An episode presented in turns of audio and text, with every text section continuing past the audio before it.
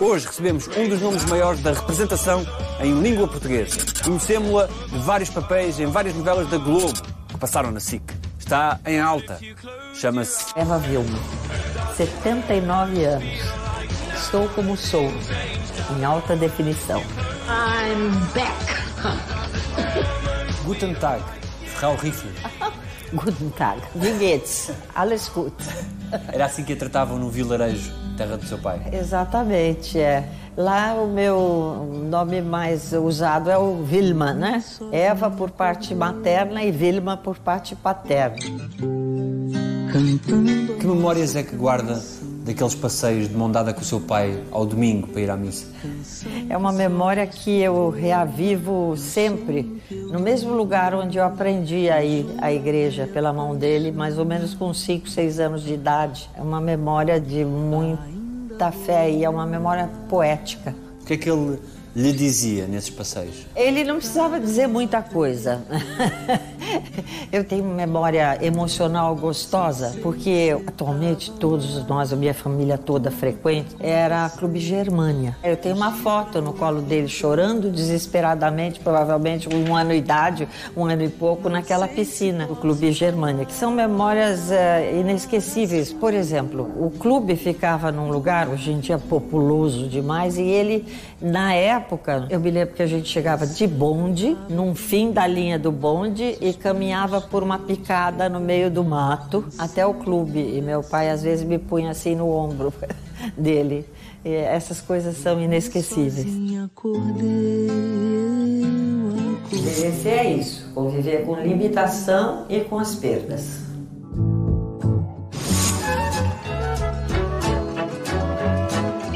Aos 80 anos ainda se pode ser menina? Sim, sempre, porque o ator tem uma criança dentro de si para sempre. É. Gosto de citar a palavra entusiasmo, né? Que, que eu aprendi que vem do grego, que é ter um Deus dentro. Então, além dessa coisa de ter uma criança brincalhona dentro de si, tem um Deus também sempre. Teve uma educação mais rígida ou mais liberal? Liberal, talvez pela cabeça europeia da, da minha família. É verdade que a Eva era a chorona da classe?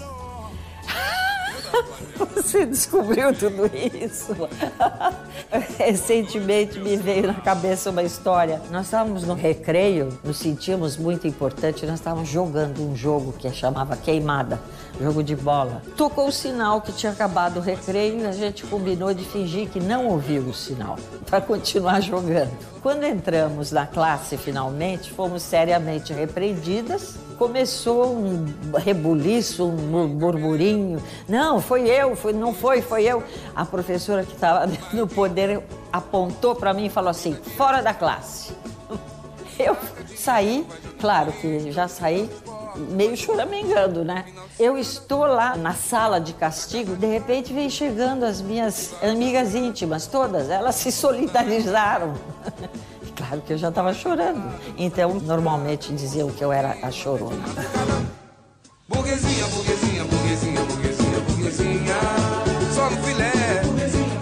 Eu tenho saudade sempre dos que já se foram e que pelos quais eu continuo com amor.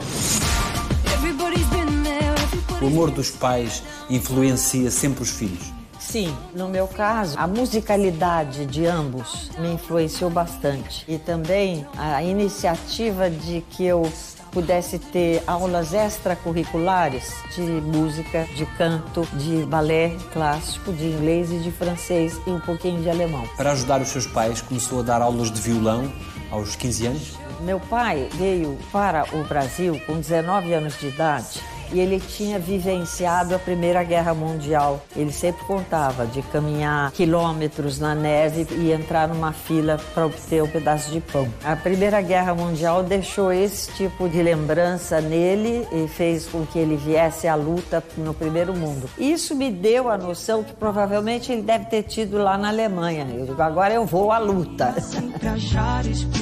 No início da sua carreira enquanto atriz, A profissão de atriz era bem vista. É engraçado, eu não guardo nenhuma recordação de repressão. É sim, guardo um pouquinho, sim. Agora lembrei. Acho que o primeiro namorado, assim, que, que a jogada, nossa, descobriu o amor. a família era muito tradicional, então era meio vergonhoso pretender ser uma artista bailarina. E eu fiquei com a sensação de que eu tinha sido rejeitada. Já não me preocupo se eu não sei Completa este ano 80 anos. Sim. Tudo isto passou muito rápido. Mas intenso. Rápido, mas muito intenso. O que é que foi melhor?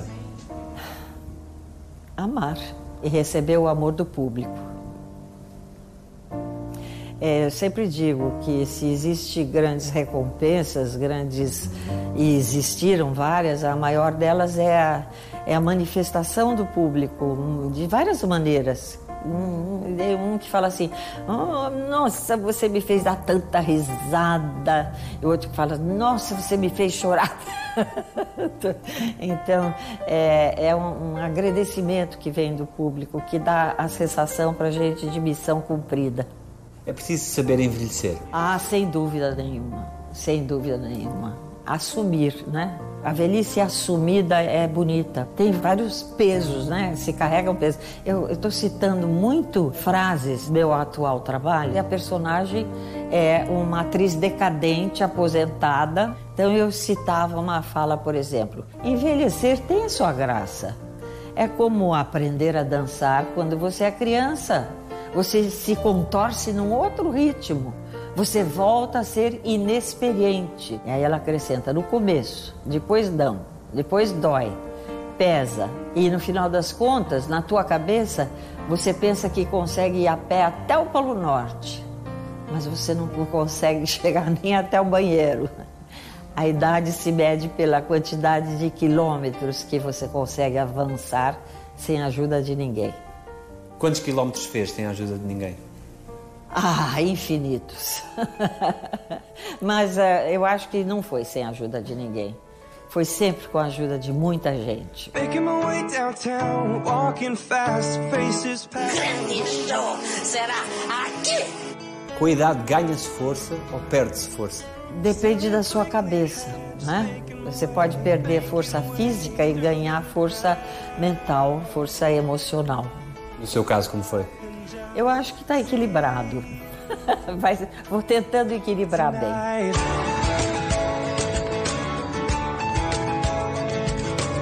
O que é que tem mais saudades?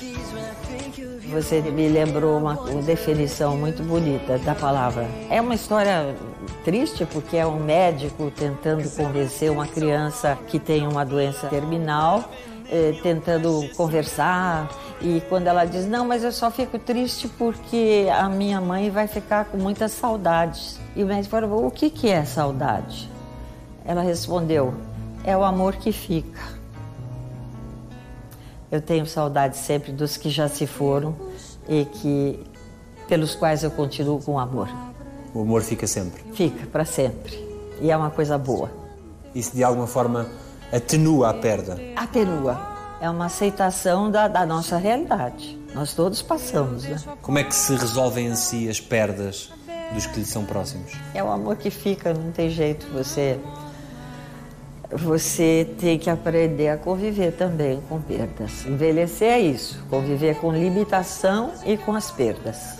Sei que na fase final da vida do seu pai cuidou muito dele. Bastante, porque a minha mãe nos deixou cinco anos antes. Ele é que tinha problemas de saúde eh, mais sérios, porque era uh, incurável, é o mal de Parkinson. E, e, ela nos deixou cinco anos antes. Eu, eu era filha única. E trabalhando muito e já começando a trabalhar numa outra cidade, na Rede Globo, fui chamada, felizmente, e tive que aprender a viver para lá e para cá, porque meu pai precisava muito de mim, dos meus cuidados. Tive que conseguir gerenciar isso, dando muito amor a ele. O ninho vai ficando vazio. É, exatamente. Mas eu acho que o ninho vai ficando vazio em muitas fases da vida, muitas. Eu tenho muita felicidade da convivência com os meus filhos, com os meus netos, eles são próximos. Mas você, Como eu tenho meu trabalho, minha individualidade, o ninho só não fica vazio porque eu tenho amor pelo meu trabalho e pelo público. Você verá que é mesmo assim. Com os filhos, o que é muito bom é admirá-los. Dá uma sensação de vitória, sabe? De missão cumprida. Você responde sim. O que é que o amor tem de ser? Tem que ser verdadeiro, tem que ser gostoso. tem que ser alegre, tem que te dar muita felicidade. Foi uma mulher muito amada. Me senti assim. O seu segundo casamento foi mágico para todo o Brasil.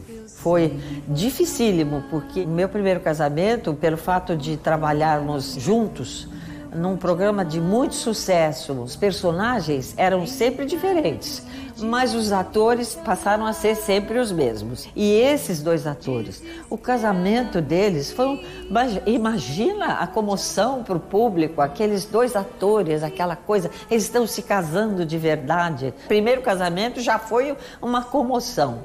E depois quando esse primeiro casamento, depois de vinte e tantos anos, se desfez, aí foi difícil de enfrentar essa provável decepção de muita gente, né?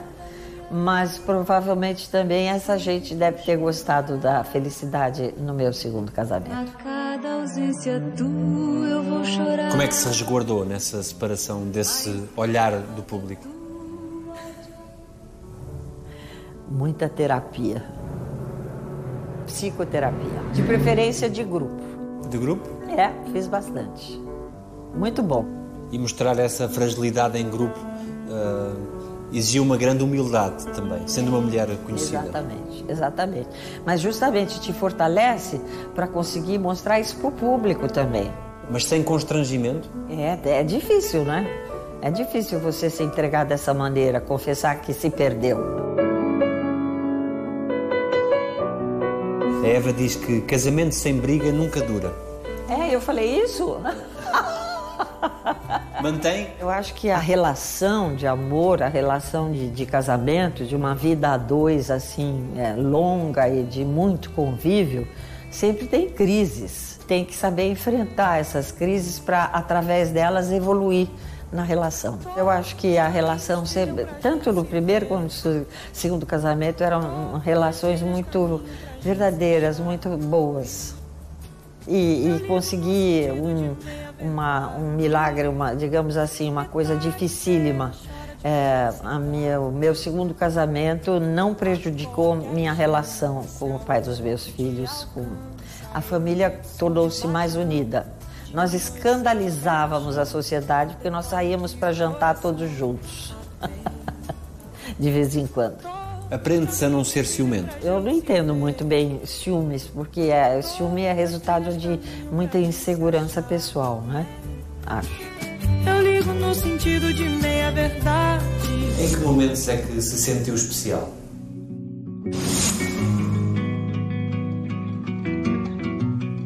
Porquê é que diz que esta adolescência da envelhecência é uma etapa tão linda?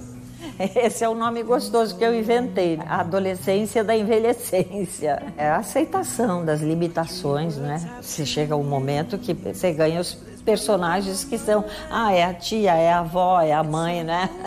Que entra e fala o jantar está servido. Sou eu, sua tia querida. Sempre me pergunto como é que é conviver com isso.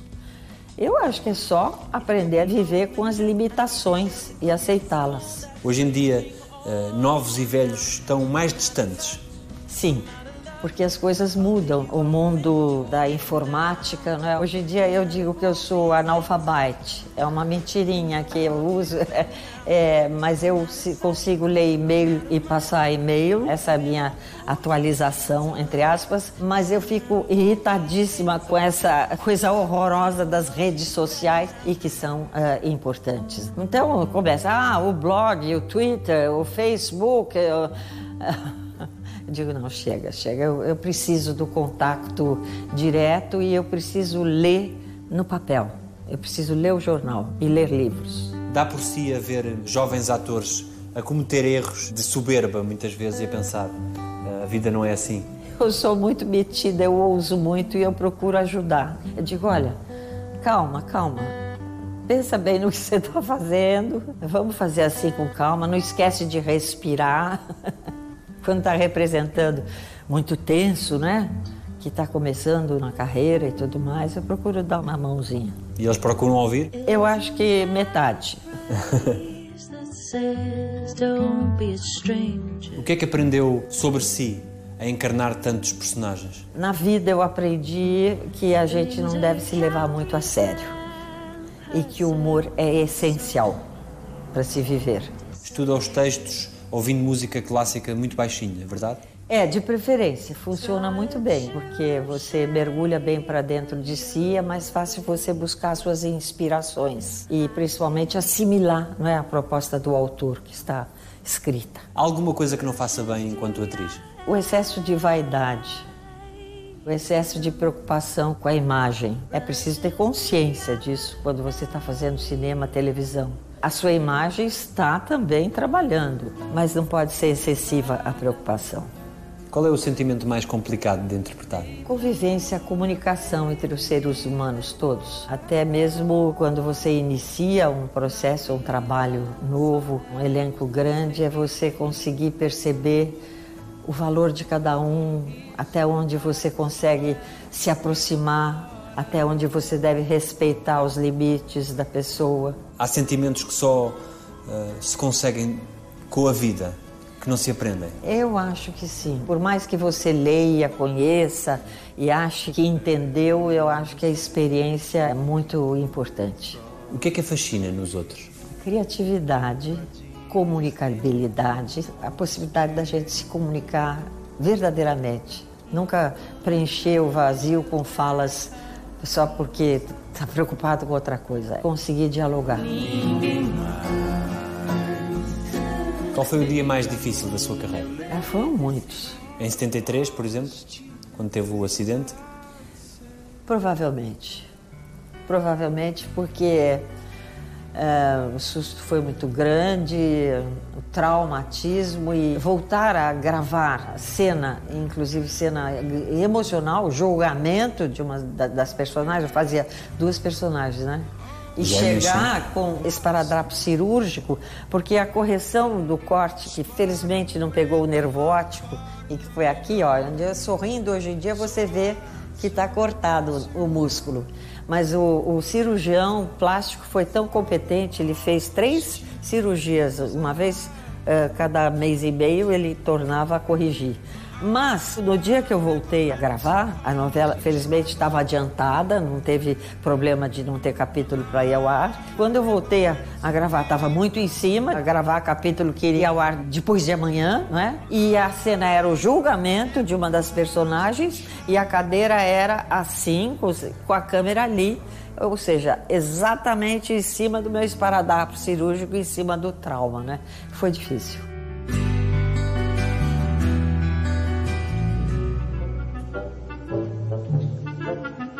Como é que foi o casting com o Hitchcock? Uma experiência muito rica. Frustrante, porque eu queria ter feito personagem, mas eu uso o fato de que não foi um dos bons filmes dele para me consolar. Ele era uma pessoa muito especial, extremamente vaidoso, extremamente estrelas. Ele foi o último a entrar no estúdio, a equipe inteira aplaudiu a entrada dele, né? Eu tratei de aplaudir depressa também. Ele estava ele acostumado com isso, né? O teste constou de três uh, partes. A primeira seria só estética. A personagem deveria estar com negligês esvoaçantes e seminua. Eu não estava, felizmente, porque eu estava com seios postiços, que, que eu fui obrigada a aceitar, e com uh, um maiozinho cor da pele. Então eu estava à vontade. A segunda parte era como se chegasse um personagem, eu abrisse a porta e falasse qualquer coisa com esse personagem e batesse a porta. E a terceira parte, que foi a mais difícil de todas, foi assim, como se ele fosse você aí, eu aqui e a câmera entre nós dois bem pertinho de mim e ele o tempo inteiro me provocando perguntando coisas no inglês, felizmente eu aprendi bastante, dava para responder. Há um ponto que eu falei do inglês, mas mas está tá exigindo que eu fale isso numa língua que não é a minha e está me irritando. Ele falou: "Fala na sua língua". Aí eu falei, ah, não estou aguentando mais essa provocação. Ele queria me ver brava. E ele perguntou pelos seus dentes? Isso. Quando ele me recebeu, eu, eu vinha acompanhada só do agente, mas ele estava acompanhado de toda uma equipe. Ele olhou para mim, quando eu dei um sorriso, eu tinha um dentinho um pouquinho mais para dentro só. Perguntou pro maquiador-chefe o que nós fazemos com o dente dela. Eu quase morri. Mas aí eles fizeram uma capinha postiça e eu vivi experiências fantásticas de medo de perder aquela capinha quando cheguei no hotel para descansar. Mas não ficou com o papel? Pois é, eu queria ter feito. Foi um grande consolo ver que não foi um dos bons filmes dele. E menos ainda a personagem, que era uma cubana, insossa, não tinha muita graça. Aprende-se mais com as derrotas ou com as vitórias? Com ambos. Provavelmente as derrotas te dão uma força maior. Você diga, agora eu vou vencer. Em que momentos é que se sentiu especial? É, não só como mulher de um homem, mas como mãe e agora como avó. É mais fácil ser avó do que mãe. O Lima Duarte diz que ser avô é ser pai com açúcar. é mais ou menos isso.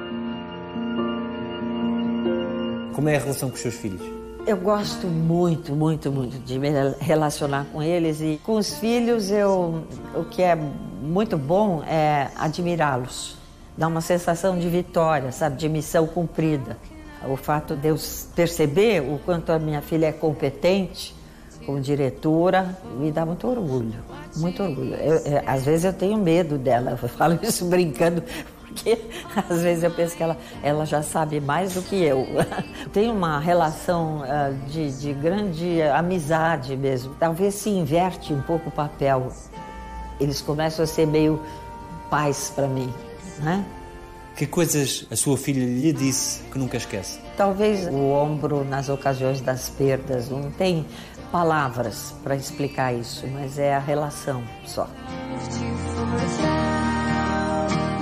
Tem fé? Sim, tenho. Presumo que depois disto há qualquer coisa. Não me preocupo com isso. Não tenho essa ansiedade. Pode apagar de vez, mas o que você fez aqui fica. Você viu só que amor, nunca vi coisa assim. Nos seus sonhos, estão todos vivos? Sim. Sim, para sempre. Isso é muito bom. Qual foi a maçã proibida da sua vida, Eva? Eu acho que foi é, na época da separação, né? No primeiro casamento. Alguém lhe deve um pedido de desculpas? Se, se existe, eu esqueci. Eu esqueci esse alguém. Deve ter existido vários, mas eu esqueço. Quer fechar esta entrevista com mais alguma frase da sua personagem que está a fazer? Vou dar uma frase de uma outra personagem, de muito tempo atrás, que, que eu fiz durante quatro anos. Ela dizia: envelhecer é chato, sim, mas é a única maneira de se viver mais. O que é que dizem os seus olhos? Os meus olhos? A vontade de ser sempre verdadeira. Ser sempre sincera e verdadeira e de poder estabelecer relacionamentos verdadeiros. Muito obrigado. Obrigada eu. Você me deu essa oportunidade com a sua capacidade como jornalista e como entrevistador. Muito obrigado. Obrigado. Vou pedir, vou falar, vou dizer que o amor foi feitinho pra dar. Olha, é como